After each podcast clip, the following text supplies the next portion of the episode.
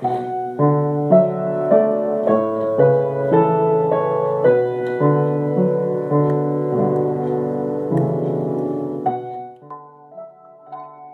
七章，希望犹存。智慧的女人活到老学到老，她敞开心扉面对变化，时刻准备聆听教诲，努力追求知识的增长。致年轻的妈妈，亲爱的普尔，我带着沉重的心情给你写这封信。我满心渴望孩子们的成长符合上帝的心意。他们一个两岁，一个三岁。我最担心的就是各种电视节目和广告对我丈夫和孩子会有不好的影响，而我丈夫却不以为然。他认为那些节目很滑稽，很有趣，但实际上这些东西不但拙劣。而且具有欺骗性，使我们的家庭远离上帝。因为我晚间要做一份兼职工作，所以我总是担心家里的电视机是不是正在播放不健康的东西。我已经把我的担忧告诉了丈夫，并且已经不厌其烦地和他说了无数次，但他就是不像我这样警醒。尽管我必须遵守我的婚姻誓言，但在这一问题上，我无法尊重他、爱他，而且因为这件事，我对他已经忍无可忍。你能在这方面给我一些建议和帮助吗？我甚至觉得自己肯定是嫁错了人。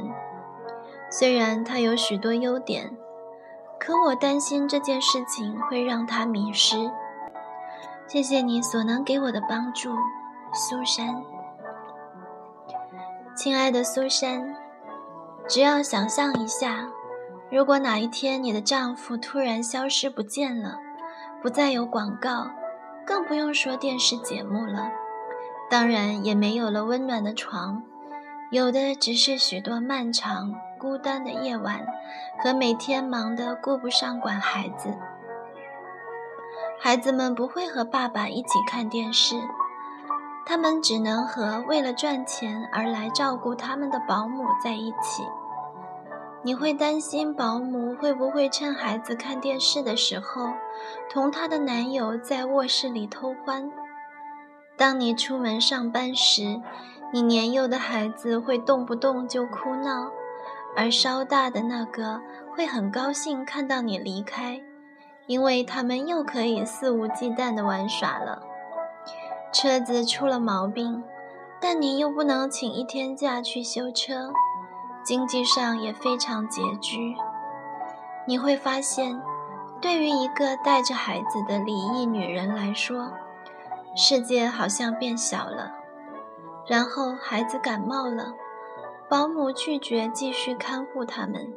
因为他不想为了那点少得可怜的工钱而被传染。不到两年，你的前夫就搬出去，与别的女人住在了一起，并且他还得到了在周末监管孩子的权利。你无法掌控孩子了，但是你又是多么渴望多关心他们一些。因此，尽管法律不允许。但你的一个孩子还是跑到你这里来支持你。现在，苏珊，让我们回到现实中。如果你继续不尊重你的丈夫，以上的假想很可能就会成为你的噩梦，而且非常快。你说自己郁闷交加。你的来信表明你已经意识到你的婚姻很可能因此而结束。这种现象我不知看到了多少。人们可能会问他为什么离开，你会义正辞严地告诉他们，丈夫有婚外恋。事实是你把他赶跑了，原因就在于他看那些你认为是拙劣的东西。你遗弃了他的心，并且他也不再爱你。这全是因为你在和他打属灵牌的缘故。记住，你告诉我，你已经感觉不到自己对他的爱与尊重，甚至你已经开始思考他是否是自己该嫁的人。实际上，你已经把你的想法像发电报一样传给了他。可以肯定地说，此时他也一定在想相同的问题。听我说，年轻的妈妈，不要犯傻。你不知道事情会惨到什么地步，魔鬼会很高兴偷走孩子们的灵魂。他不会通过你丈夫喜欢看的电视广告，而是通过你对丈夫的不敬来实现的。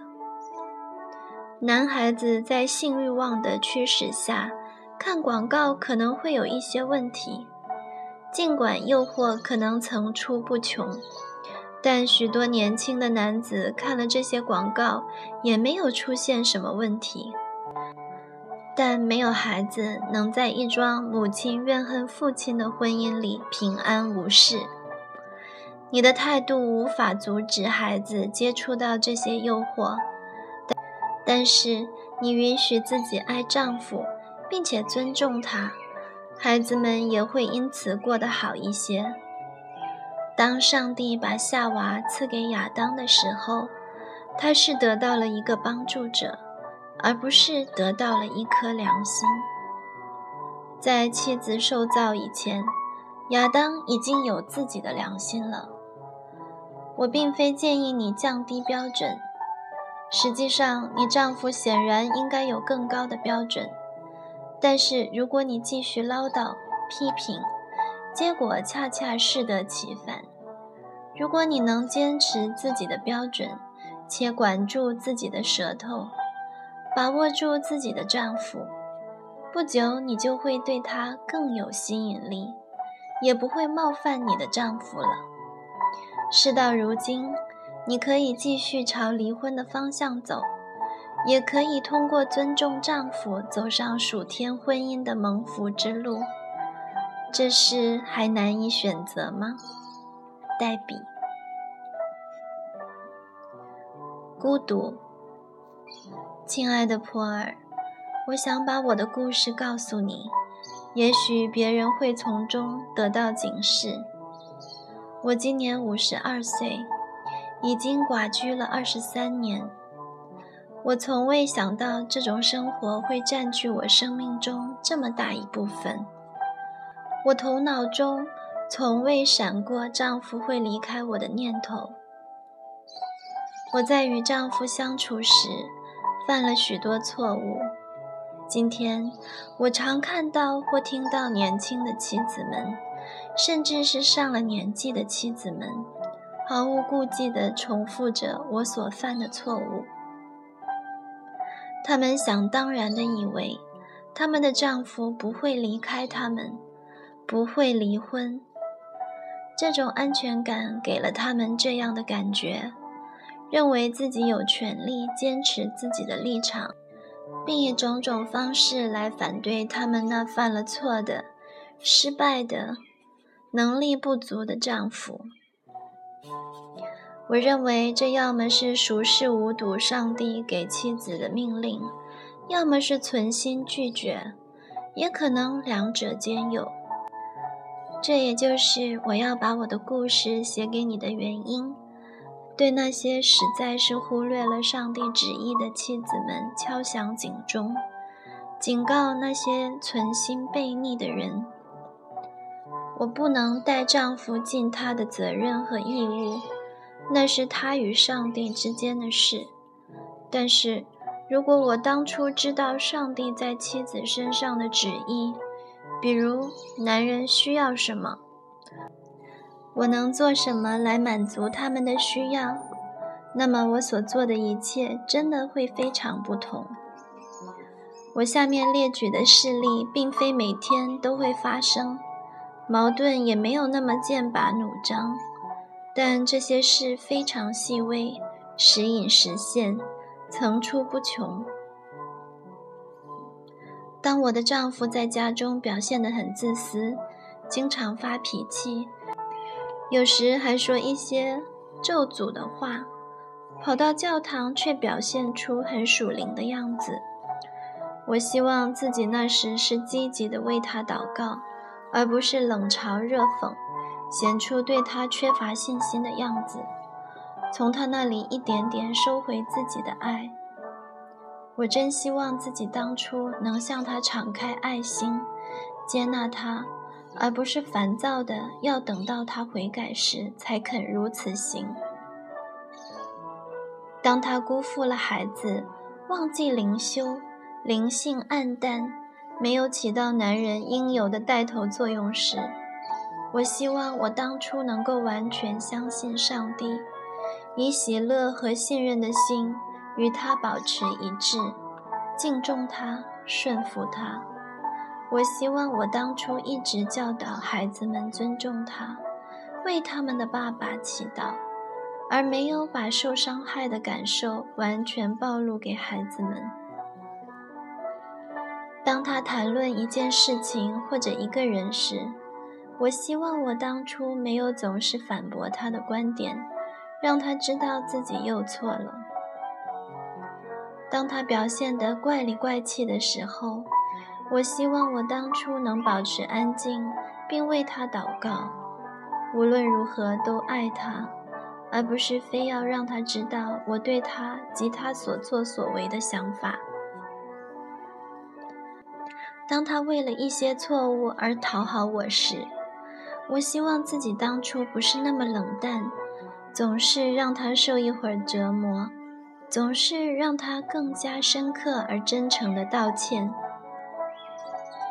当他的花费超出我认为的支付能力时，我希望我当初能保持平静，并且相信上帝。我希望我当初能继续相信他。无论他的决定如何，当他希望我做一些我不想做的事情时，我希望我当初能顺服，而不是让他对自己的要求感到抱歉。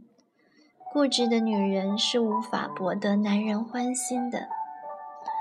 当他需要女人不在乎他的失败时，仍然相信他、尊重他、支持他、接纳他时，我希望自己当初能满足他的这些需要。当我认为我需要不断提醒他所犯的一些小错误，支持他时，保持一点冷漠才是改变他的唯一方法时，我希望有人把我拉到一边，告诉我，我这是在给他施压，而且是不断的施压。我的这些想法错的有多离谱？当他在工作中或与朋友们在一起，不能轻松自如地表达时，我希望我当初能保持安静，而不是插嘴帮助他。当我们同他的家人或他的朋友在一起时，我希望我当初没有在他不在场的时候，表现得和他在一起好像很受伤的样子。当他不知道如何表达爱，没能满足我的情感空白时，我希望我当初没有那么多的欲求，只是无条件的爱他，而不是放弃，转向朋友和家人，寻求情感上的支持与满足。我从没想到自己要想方设法讨丈夫的喜爱，而是理所当然的认为。出于做丈夫的义务，他就应当爱我。我希望自己曾就读过上帝的美女学校，学习过如何做一个完美的女人。时光飞逝，在我们双方的错误、罪愆和自私中，婚姻终于不堪重负，被扼杀致死。让我震惊的是，一天。他就那样走了，孩子们和我陷于穷困潦倒之中。他不会再自然而然地想到要保护和支撑这个家庭。我只得到少得可怜的儿女抚养费，这是远远不够的。当房子和汽车需要修理时，我几乎无力支付费用，我的整个世界崩溃了。虽有人给予了一些帮助，但是确实没有人知道应该如何去修补一个破裂的家庭。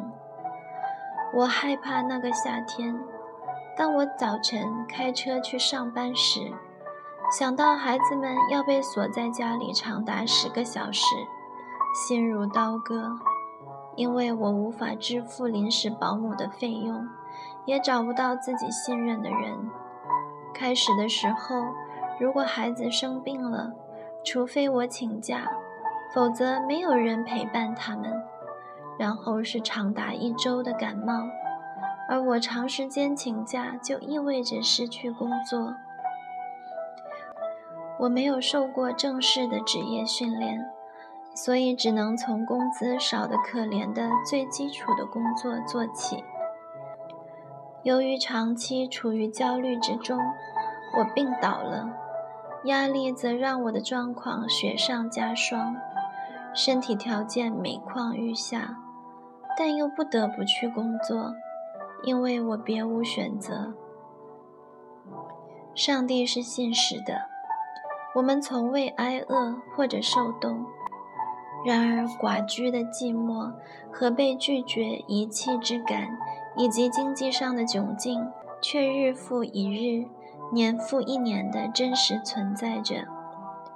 我知道，如果我在婚姻生活的早期就能明白上帝的旨意，并且遵行的话，我的人生将非常不同。许多人不相信这种事情会发生在自己的身上。甚至你可能认为，如果你把丈夫逐出家门的话，你的痛苦将会减轻。你可能会想：好吧，我非常坚强，我也没有什么情感上的失落，我可以处理好这件事。我容颜依旧，可以找到一个好男人。我的娘家会支持我。我所属的教会也很好，也会帮助我。至少我的家可以安静下来，我可以按照自己的方式生活，我不需要面对这些破事。这正是愚蠢妇人的想法。事实远非如此。我的故事也是成千上万女人的经历，已经证明这种观点完全是一个谎言。卡罗琳，星星女足。当下，环顾你四周的人，你会看到有一类新兴女族，她们在当地的餐馆里做服务员，她们除草，在医院里工作，而且可以开车。这样的女人在只要能找到工作的地方，随处可见。不计其数，她们几乎大部分是单身妈妈。她们穿着廉价的衣服，发型凌乱，眼圈发黑，表明他们的梦想已经褪色。他们是一支新的就业大军，雇主可以克扣他们的工资，因为他们对工作的需要过于迫切。你可以信任他们。因为他们不敢冒任何失去工作的风险，但他们总是精神不集中，因为他们总是想着他们那些不幸的孩子，或者保姆古怪的男朋友，总是趁她上班到家里来。有时他们会与另外一位单身母亲联合，一同分享资源，互相照看孩子。一同面对一些困难。最近，我了解到许多单身女性正相互寻求帮助，有时甚至是为了亲昵。新兴女族，她们自负其责，生活充满压力。她们过早衰老，束手无策地看着那些不服管教的孩子，甚至都没有人愿意当他们的继父。当他们看到让自己心仪的男人们越过他们的头顶，把目光落在比他们年轻又无牵无挂的女性身上时，他们心里便滋生苦毒。当他们意识到那个对他们表示好感的男人心里却隐藏着对小孩子的变态想法时，他们心里充满了惧怕。他们的孩子总是不满，并且经常惹麻烦。但是，所有这一切都不是你的错。是的，不是你的错，都是因为丈夫有婚外恋。她总是轻易发怒或者陷入色情，但比起你来，她现在看起来吃穿不愁，生活轻松自在。每隔一周的周末，她会陪伴孩子一次，并且宠着他们，让这孩子们更加恨恶你。他看上去充满活力，面带微笑。他有钱来娱乐消遣。认为你是一个脾气暴躁的小气鬼。他认为新女友很酷。当你的胸部出现一个肿块时，你十来岁的孩子并不会关心你，也不理解这种情况有多严重。你独自一人与恐惧作战，形单影只的去看医生。你清楚地知道。这纵然不是生命的尽头，也是希望的尽头。这一切都是从你对电视广告的疯狂反应开始，或者是从他星期天下午看赛车比赛开始。离婚从来都是计划以外，所幸的是，导致离婚的那些事情，以及你对离婚的反应，都是可以避免的。可别让这些事情发生在你身上。你那可怜而又沉默的男人。我记得和迈克尔结婚的那个晚上，我的新郎决定要出去逛商店，然后在我们上床前烧点东西吃。我根本不知道他有多少钱，或者他可以用多少钱来度蜜月。在生活中。我根本不关心钱的问题。晚上十点钟的时候，我们来到了食杂店。那是星期天的晚上，我们至少已经结婚了一个小时。那时我第一感觉是，我想要批评他。他选好一些已经绞好的牛肉，很贵。我试着说服他：“你不觉得这个太贵了吗？”买一个便宜点的不是更好吗？那年他二十五岁，并且从来没有一个女人对他如何花钱表示过质疑，而我呢，将永远不会忘记那时在他脸上所出现的困惑表情。看起来，他好像正在思考我是谁，而他又是因为什么挨批评的。我当时的口气听起来一定像一个监护人对一个无知的孩子说话，因为这就是我当时的感受。我突然被自己的态度震惊了。我有什么权利把他当做一个无知的孩子？我怎么知道他有多少钱？从圣经的角度来看，我甚至还不是他的妻子。然而，我却在想。你这个傻瓜，我才不会像你那样去花钱呢。撒旦在向我介绍他自己时，甚至都不给我时间找准自己的位置，这正像他对夏娃所做的一样。而我像我的大姐夏娃一样，爱上了撒旦的这个把戏。我对自己想要批评人的想法感到吃惊。站在柜台前，我下定决心，我不会再允许这样的事情发生。不管我丈夫买了什么，不管他花钱的方式多么不符合我的逻辑，我都要学做一个属上帝的女人。今天你所实践的是什么？这一周你对丈夫发脾气了吗？比如他迟到了，对你大声说话了，或者朝孩子大吼大叫，你的苦读是否膨胀？是否故意不看他的眼睛，以示对他的蔑视？你心里清楚我讲的是什么？你当然记得你内心深处的丑陋。没错，你的丈夫活该，这是你的权利。然而，在你的裁决当中，有任何让人满意的结果吗？他现在对你的怒气屈服了吗？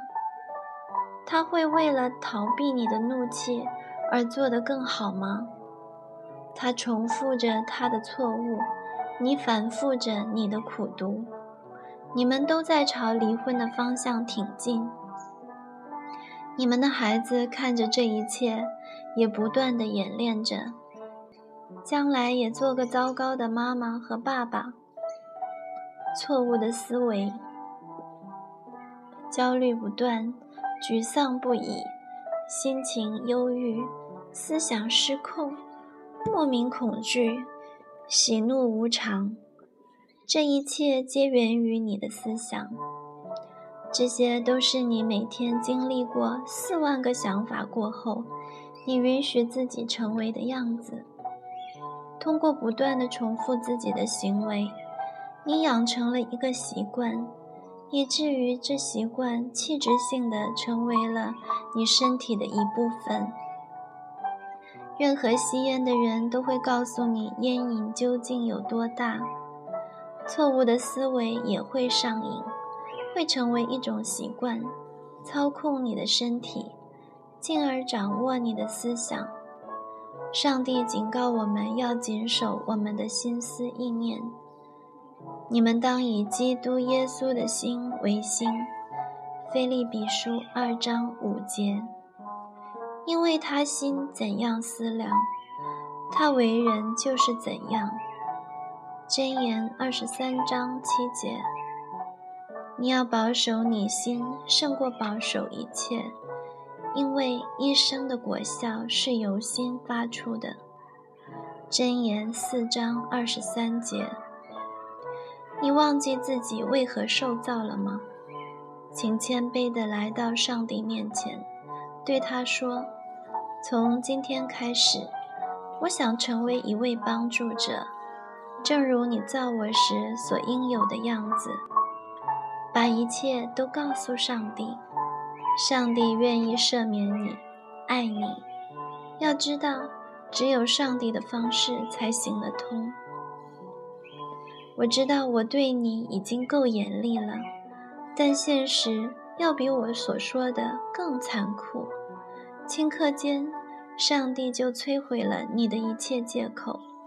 现在你知道自己是有责任的，唯有听见不去行的，就像一个人在土地上盖房子，没有根基，水一冲，随即倒塌了。并且那房子毁坏的很厉害。路加福音六章四十九节。因为上帝赐给我们的不是胆怯的心，乃是刚强、仁爱、谨守的心。提摩太后书一章七节。上帝对你人生的完美旨意是什么呢？是要你做一个好的帮助者。莫想思考，上帝起初就对女人有着特别的计划，自然你也绝不在他的计划之外。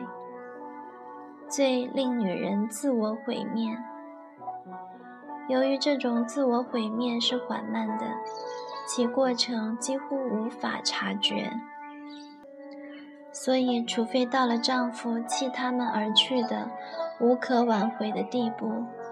否则，女人们根本看不出这毁灭已经悄然而至。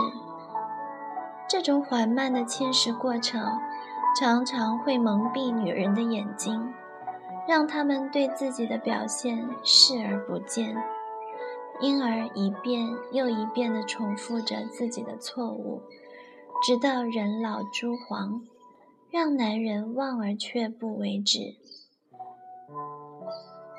泉源从一个眼里能发出甜苦两样水吗？雅各书三章十一节。养成一个新习惯，想出一件你丈夫最能激怒你的事情。现在对自己说：“我不是无所不知的，我不知道上帝让我在自己或丈夫的生命中要学什么功课。我的挑剔比他的坏习惯更糟糕。当我不爱自己的丈夫，不顺从他时。”就亵渎了上帝在圣经中对我们的教导。因此，关于这件事，我要改变总是反对丈夫的做法。至于我所关心的那些事，那本应由上帝直接引领我的丈夫。我相信上帝会征服他的。严肃地面对上帝。回顾前面所讲的孤独故事，每次你读到“当”的时候，停下来问问自己：当我的丈夫这样的时候，我的反应是否和他一样呢？把你当时的反应写下来，祈求上帝赐给你智慧和勇气，让你不仅知道。并且能够行出一个认识上帝的女子所当行的事。